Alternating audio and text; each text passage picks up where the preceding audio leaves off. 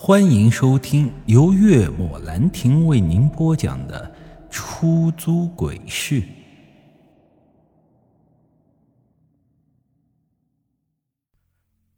咔嚓一声，下一刻，一阵如同骨头断裂一样的声音响起，那道红色身影咔的一下将四肢别到了身后，肚皮朝天。四肢着地，看起来就像是一只人形蜘蛛一样，刷刷两下就窜到了天花板上，快速的向着王岩移动。说实话，我此刻手都在发抖，难怪在来之前江明如此严肃的叮嘱我，让我一定好好记住，这里的恐怖和危险远远超出了我的想象。就在天花板上那道恐怖身影即将接近王岩时，我再也无法保持沉默，直接看向他，吼道：“跑！”他似乎也感受到了身后的诡异。我话音刚落，他猛然向着我就冲来。与此同时，我身边消失的脚步声也再次响起。见此，我从兜里摸出了龟甲片，对着旁边就狠狠按去。哈哈哈哈！一阵凄厉的惨叫声响起，尖锐又嘶哑，如同电锯一样的刺耳。就在我头皮发麻的同时，王岩已经冲到了我的身边，我当先就向着三楼冲去。我发誓，这一辈子从没有跑得这么快过。这两阶楼梯，我硬是三步并作一步，短短三秒钟就冲了上去。当然，这期间我还不忘瞟了一眼罗盘，发现他指针指向三楼左手边的走廊。见此，我直接就向着左手边漆黑的走廊冲去。来不及多想，刚到第一道门前时，我就猛然抱起，重重的一脚将门踹开。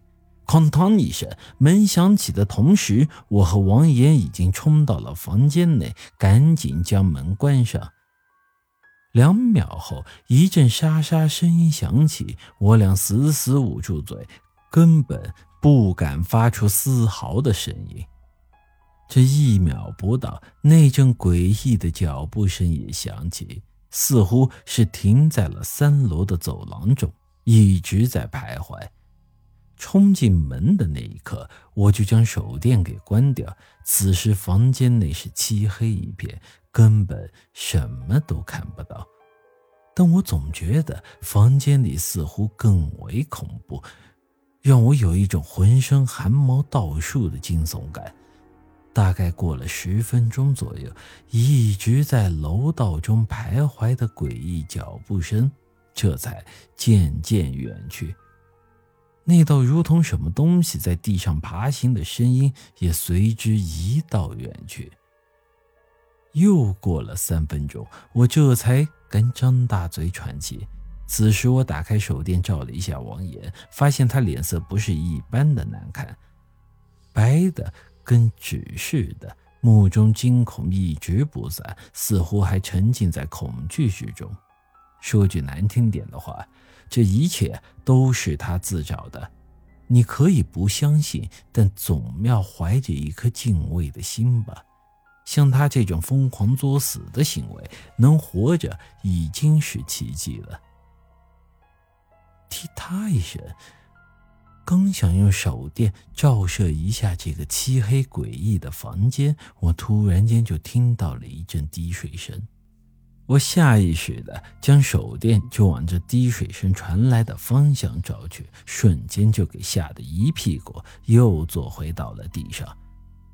房间很老旧，像是荒废了几十年一样，白色的墙壁已经变成了棕黄色，上面布满了一些不知名的污渍，像是很难去除的那种。这蛛网遍布、灰尘漆厚的房间内，正中央摆放着一具血红色的棺材，旁边还有一些风化的花圈纸人。